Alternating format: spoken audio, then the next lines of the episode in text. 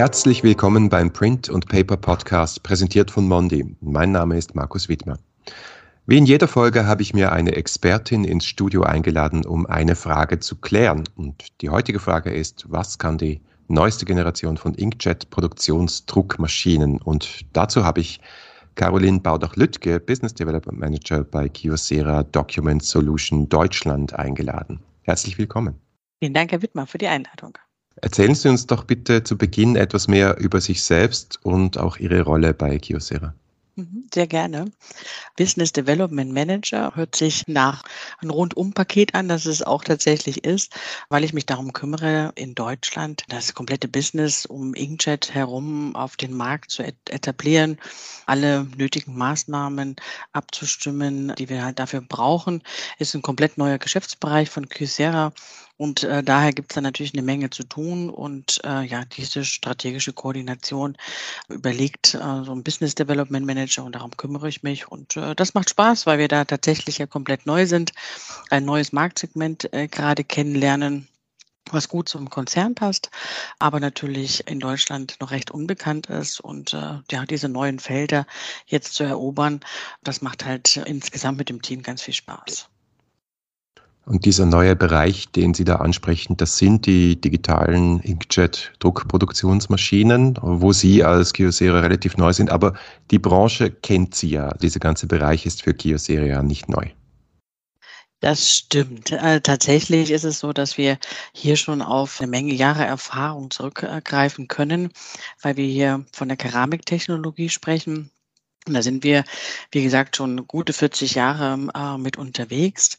Wir entwickeln tatsächlich seit 2002 auch diese Highspeed-Tintenstrahldruckköpfe, die auch in unterschiedlichen Systemen, also bei anderen Produkten eingesetzt äh, werden. Deswegen indirekt äh, kennt uns äh, vielleicht sicherlich der Markt. Was jetzt neu ist, dass wir einfach diese Technologie genommen haben, um einfach ein eigenes Produkt auf den Markt zu bringen. Und das ist halt das, was jetzt tatsächlich neu ist. Aber die Keramiktechnologie spielt eine wichtige Rolle und äh, ist, wie gesagt, eigentlich bekannt und äh, steht halt für wirklich Langlebigkeit, Nachhaltigkeit im Markt und äh, wird da, wie gesagt, äh, im Textildruck, Etikettendruck auch schon seit etlicher Zeit auch eingesetzt. Vielleicht auch ganz interessant für die Zuhörer, äh, der KJ4, das ist so der schnellste Druckkopf der Welt, der mal mit 200 Metern pro Minute den Weltrekord 2008 auch geschafft hat, äh, kommt auch aus dem Hause Kyocera. Ich glaube, das unterstreicht nochmal so ein bisschen die Kompetenz der Technologie, die wir in unserem Haus wirklich seit einigen Jahren auch schon haben. Aber schauen wir uns doch dieses neue Produkt an, diese Druckmaschinen, die jetzt auf den Markt kommen. Was zeichnet denn die aus? Was ist besonders an denen? Ja, ein eigenes äh, Tintenstrahlensystem, was jetzt ähm, in die eigene Vermarktung geht. Wir sind jetzt seit knapp so zwei Jahren dabei und äh, versuchen da entsprechend uns zu etablieren. Ich glaube, die wichtigste Komponente, und das ist das, was, glaube ich, auch ähm, gerade auch sehr extrem zu Buche schlägt, ist das ganze Thema halt Nachhaltigkeit und Langlebigkeit. Wir haben halt mit der Keramiktechnologie sowieso schon seit geraumer Zeit diese Position, die uns einfach wartungsarm, ohne äh, große Reparaturen wirklich über lange, lange, lange Zeit dient und damit halt auch die Produkte unterstreicht äh, in diesem Punkt. Und das spielt natürlich jetzt gerade hier in diesem Tintenstrahlbereich extrem gut rein und garantiert letztendlich auch unseren Benutzern, dass man einfach mit den Systemen wirklich garantiert extrem lange arbeiten kann. Wir haben hier überschaubare Kosten logischerweise dann auf der anderen Seite und äh, können damit so ein gutes Rundumpaket bieten, was uns von anderen Systemen, glaube ich, da nochmal unterscheidet.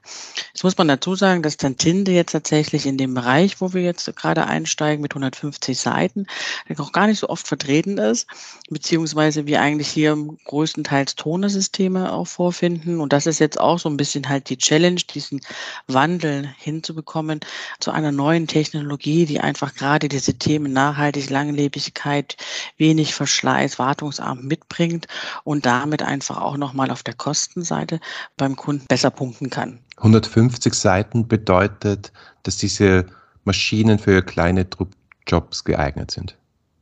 Ja, immer lustig, dass man tatsächlich dann äh, in dem Bereich von klein äh, spricht, wobei wir hier auch mit um die eine Million pro Monat äh, ja dabei sind. Also da wird schon ordentlich was produziert, aber Sie haben recht, äh, je nachdem, wie man es betrachtet, ne, kann das natürlich auch äh, wenig sein, wenig sein an Volumen. Ja, 150 Seiten, äh, richtig, um eine Million. Das heißt also, wir haben hier ein System, was auch mit einer garantierten Lebensdauer von 60 Millionen Seiten äh, kommt. Ja, da kann man schon ganz gut was produzieren und die Fälle, die wir haben, die liegen auch tatsächlich gut um eine Million rum. Das heißt also, wir haben Kunden, die so mit äh, 600.000, 800.000 äh, im Monat sind. Aber da sehen wir, dass wir ein steigendes äh, Druckvolumen auch haben. Wir haben aber auch auf der anderen Seite schon Kunden, die auch weit über eine Million äh, mit dem System schon arbeiten. Muss sich ein bisschen einspielen. Hintergrund ist da sicherlich, dass natürlich geguckt werden muss, äh, was kann ich auf so ein Tintensystem switchen an Aufträgen, die von Kunden kommen, weil ich natürlich hier auch einfach eine andere Qualität, ein anderes Druckbild auch erzeuge, eine andere Anmutung, die einfach sich zwischen Toner und Tinte ergibt. Aber wir sehen, dass da der Kunde einfach schaut, ausprobiert und da entsprechend äh, das Volumen äh, sich halt auch bei den Systemen, die bereits draußen sind, dann über Monat zu Monat auch steigert. Was sind denn das für typische Kunden? Also wo stehen mhm. diese Inkjet-Druckmaschinen? Ganz breites Feld. Wir haben natürlich die Druckdienstleister, die klassischen oder auch die, die kleineren äh, Druckereien. Aber wir sehen auch, dass hier in der Industrie oder halt auch in diesen Bereichen Versicherungen, Banken eine ganze Menge los ist. Äh, Schulen, Universitäten, um vielleicht auch mal in solche Bereiche reinzugehen. Wir schauen tatsächlich sehr stark auch auf Anwendungsbereiche. Wo passt es äh, ganz gut hin, auch vom, vom Druckvolumen, worüber wir gerade gesprochen hatten. Da kommen dann Anwendungen immer wieder zum Tragen, wie Abrechnungen von Energieversorgern, Rechnungen halt an sich. Aber auch das ganze Thema Handbücher, Dokumentation spielt eine wesentliche Rolle kann hier sehr gut äh, und günstig produziert werden. Farbe spielt auch wieder mal eine Rolle. Deswegen ist das auch nicht zu unterschätzen. Wir haben aber auch so äh, Druckdienstleister mit Book on Demand, was mittlerweile auch gängig ist, ne, dass so Kleinauflagen produziert werden, wo auch ein gutes Verhältnis Schwarz-Weiß-Farbe sich darstellt. Wir haben personalisierte Kleinauflagen, das ist ein interessantes Thema, weil tatsächlich gar nicht mehr so in größeren Mengen, sondern halt eher viele kleinere Jobs äh, produziert werden. Und das ist natürlich mit der Technologienkombination eine sehr günstige Geschichte ähm, für uns jetzt im, in dem Bereich, weil wir natürlich keine Umrisszeiten haben. Wir können sozusagen hier ad hoc nicht nur 10, sondern halt auch gerne in Summe 50 äh, einzelne Jobs auf die Maschine dann halt routen und produzieren lassen. Deswegen diese Flexibilität, na, das ist natürlich etwas, wo man hier mit Tinte auch äh, sehr gut punkten kann. Ja, und ansonsten so Kurzanleitungen oder halt auch im logistischen Bereich so Dinge, die produziert, beigepackt äh, werden müssten. Also es geht auch schon in verschiedene kleine Branchen rein. Das ist ganz interessant und äh, es ist ein relativ breites äh, Spektrum, weil der Markt sich ja auch in Summe einfach ein Stück weit geändert hat. Also interessant zu sehen, was da gerade auch passiert. Also spielen Sie da auch darauf an, was Sie schon erwähnt haben, dass teilweise es hier darum gehen kann, Lasermaschinen, Tonermaschinen zu ersetzen. Ja, zum Teil geht es tatsächlich ähm, auch darum. Äh, es wird natürlich jetzt getrieben von mehreren Seiten. Zum einen, dass natürlich ähm, diese, was ich gerade sagte, diese größeren Auflagen gar nicht mehr so extrem da sind, sondern wirklich eher viele kleinere Auflagen produziert werden müssen. Damit ist das Thema Flexibilität und äh, Umrüst, Aufbereitungszeiten, alles, was da so reinspielt, halt ein Thema, was man hier gut abkürzen kann. Und natürlich halt auch das Thema Energiekosten, weil wir hier ja, im Tintenbereich äh, sagt man, dass wir hier mehr oder weniger einen, einen Kaltdruck auch produzieren. Das heißt, wir haben nur ein bisschen Wärme, wo das Papier getrocknet wird und nicht wie bei einer Fixierung bei den Tonersystemen, wo natürlich ein bisschen mehr auch äh, benötigt wird. Also extrem günstige äh, Kosten, die natürlich auch mit reinspielen. Ja, und in, in Summe macht es das dann tatsächlich. Welche Rolle spielt denn das Papier, was natürlich unser Interesse ist, bei den Kyocera Inkjet-Maschinen? Papier spielt auch eine wichtige, eine wichtige Rolle. Tatsächlich ist es ja, wenn man das Gesamtprodukt ne, betrachtet, ein wichtiges Element, was nicht zu unterschätzen ist. Deswegen ist ja Papier natürlich äh, sehr, sehr wichtig. Was wir natürlich bei Tinte haben, oder jetzt gerade in dieser Situation, wo der Markt halt mit äh, Tonersystemen bestückt ist, die halt auch mit Coated Papier arbeiten, ist das natürlich schon ein Thema, dass man halt hier auch Papiere finden muss, die einen Qualitätsvergleich, wenn man das so sagen will, einfach vielleicht ein Stück weit zulassen. Wobei wir hier schon ein bisschen auch von Äpfel und Birnen sprechen, weil ich natürlich mit Tinte ein anderes Bild erzeuge als mit Toner, ohne dass man sagen kann, dass das eine schlecht oder das andere gut ist an der Stelle. Aber das Papier Papier als Träger ist da natürlich tatsächlich ein ganz elementares Element.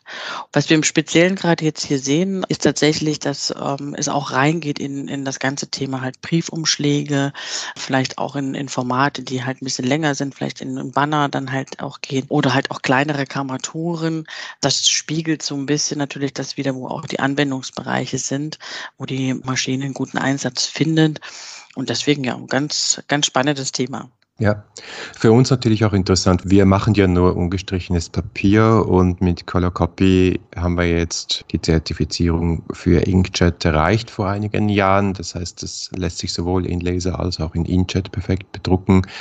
Vielleicht können Sie noch ein bisschen mehr über diesen Zwiespalt zwischen gestrichen und ungestrichen sprechen, weil das eben ja Color Copy war ursprünglich ein Laserpapier, immer ungestrichen, aber da gab es teilweise eben auch Skepsis, weil man gesagt hat, nein, da muss man gestrichenes Papier haben, damit es schön glänzt und der Farbauftrag perfekt ist. Aber es geht eben auch sehr viel mit ungestrichenem Papier. Und die Voraussetzungen sind bei Inkjet halt auch ein bisschen anders. Vielleicht können Sie darüber ein bisschen mehr sprechen. Ich denke, das ist tatsächlich einfach das Marktgeschehen in den letzten äh, Jahren, was das natürlich ein Stück weit bestimmt hat. Der, der Markt gerade in dem Segment, wo wir uns jetzt hier befinden mit 150 Seiten, wenn ich da halt gucke, Mitbewerb haben wir äh, wirklich ausschließlich äh, Tonersysteme verfügbar und natürlich da mit, sage ich mal, einem schönen äh, Coated äh, Paper äh, mit guten Einstellungen und Glanz, ne, kann ich natürlich hier auch entsprechende Dokumente erzeugen. Das ist natürlich halt etwas, was mit Tinte so nicht funktioniert. Aber nichtsdestotrotz äh, haben wir hier auch andere Papiere, die halt äh, zur Verfügung stehen und die halt genauso ein anmutendes Qualitätsbild oder Erlebnis dann halt erzeugen. Und unterm Strich dann halt tatsächlich auch noch günstiger, günstiger sind. Das Kundenverhalten so in den letzten Jahren ging natürlich extrem weniger auf die Kosten, sondern mehr so auf dieses Qualitätsergebnis, was sich natürlich jetzt wirklich ein Stück weit geändert hat. Sehen wir jetzt gerade auch in den letzten zwei, drei Jahren hinzu zu anderen Technologien, die andere Mehrwerte mitbringen, so wie wir es jetzt hier mit den Energiekosten im Bereich auch Tinte haben, weil die Technologie natürlich komplett anders arbeitet, bis hin aber auch, dass ich die einzelnen Bestandteile eines Produktes, ne, und dazu zählt das Papier auch genau anschaue und ich kann halt tatsächlich einfach auch viele Dinge anders produzieren. Ne, während man früher dann gesagt hat, okay, so egal was für eine Anwendung ist, ne, so der, der Look and Feel immer glanz und mächtig und brillant, ne, unterscheidet man jetzt schon auch von den Anwendungen her, wo eigentlich was zu finden ist. Und wenn ich jetzt nur mal so Beispiel nehme, wie so Abrechnungen von Energieversorger, ne, da will man natürlich auch schick äh, aussehen, gar keine Frage, gibt es aber auch wie Sie ja gerade gesagt haben, auch Papiere, die genauso ein wunderbares Qualitätserlebnis darstellen. Aber ich habe auf der anderen Seite halt auch so Dinge, die im logistischen Bereich in so einem Karton dann auch landen und so einen kleinen Beipackzettel sind oder andere Sachen.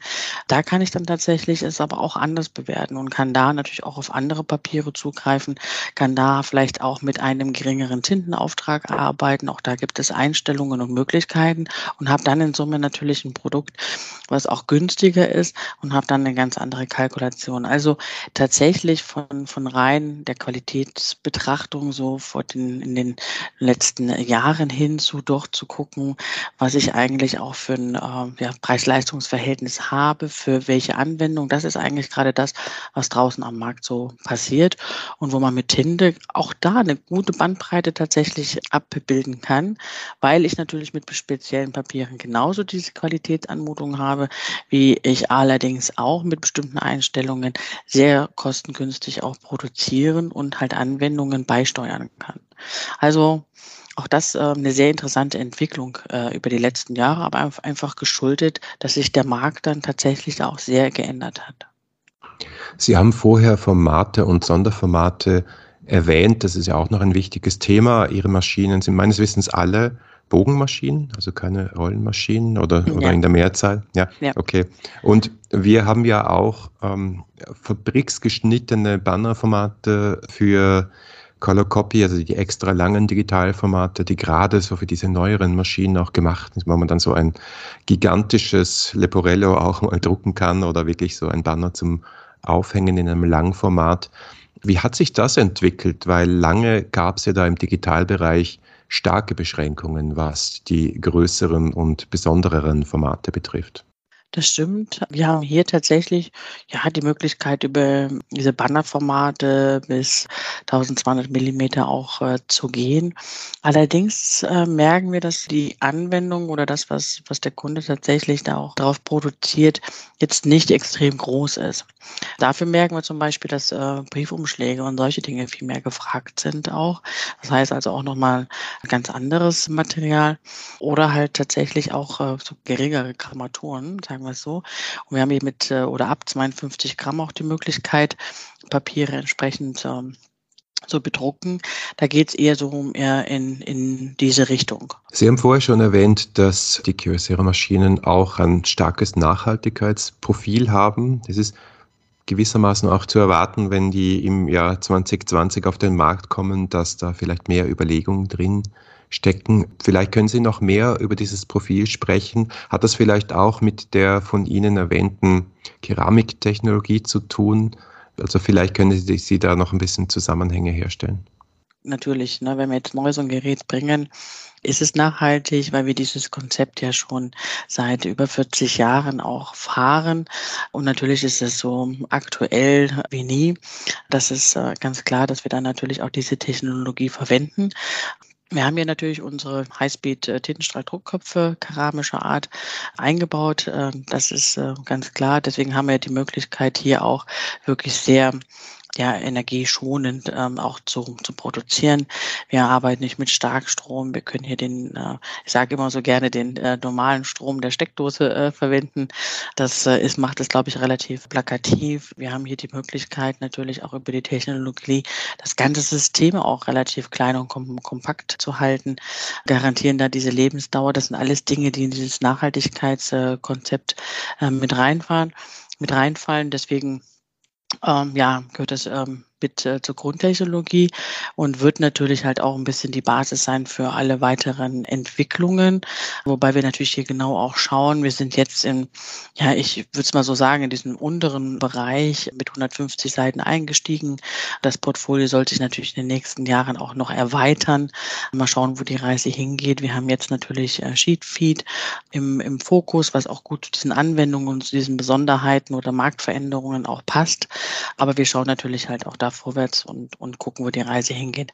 Ist so ein bisschen, wenn man das auch vergleicht, gibt es ja auch viele Diskussionen, gerade in der Automobilbranche, was auch mal witzig ist, Hybridfahrzeuge oder welche, die dann halt schon direkt äh, mit äh, alternativen Energien unterwegs sind. Jetzt ist Wasserstoff auch ganz, äh, ganz groß dann im Kommen. Und ähm, ja, da sehe ich uns dann tatsächlich schon auch immer direkt schon auf der ja, zukunftstragenden äh, Technologie, was in dem Fall jetzt hier vielleicht der Antrieb über Wasserstoff entsprechen würde, äh, wo wir einfach unsere Stärke schon seit Jahren haben und wo wir auch im Produktionsbereich sicherlich vielleicht auch ähm, ja, so, so ein bisschen aufgerüttelt äh, haben in den letzten zwei Jahren.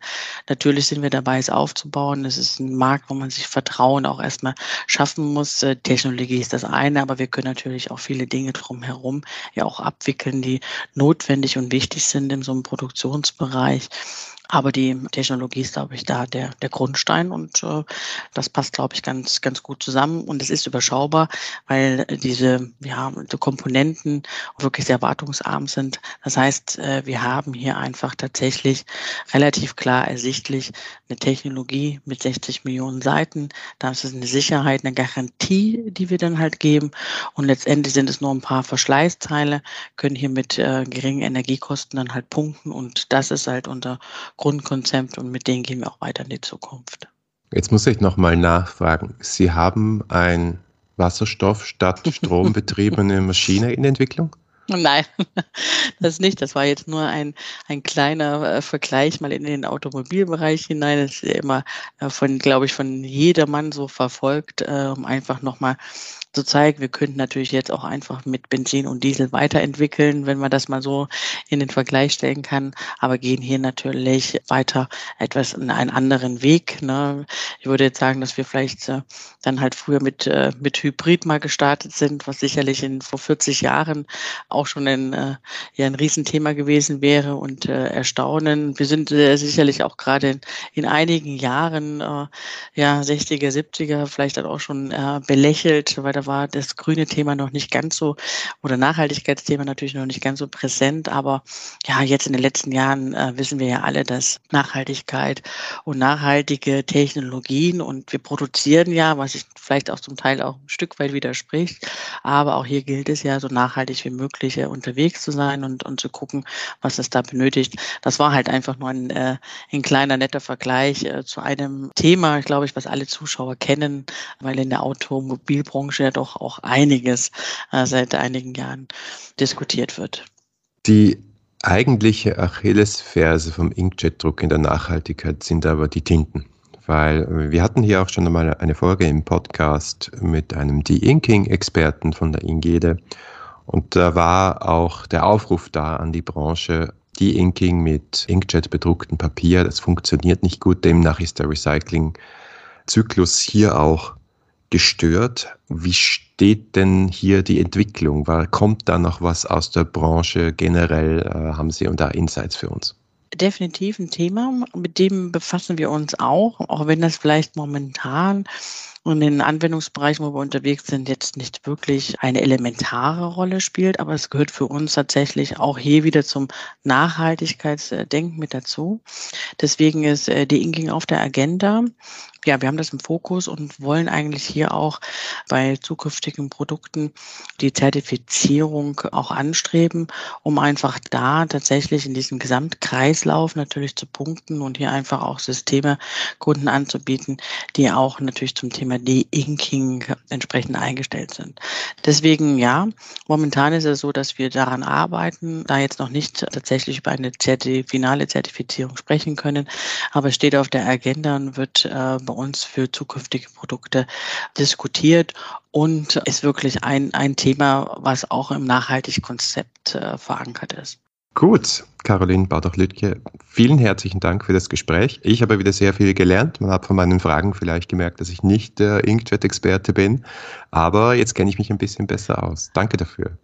Ich danke Ihnen recht herzlich, Herr Wittmer, und äh, ja, gerne in geraumer Zeit nochmal, dann schauen wir mal, was der Markt äh, bis dahin, was sich da so ergeben hat. Unbedingt. Danke. Bleiben wir im Gespräch. Ich danke.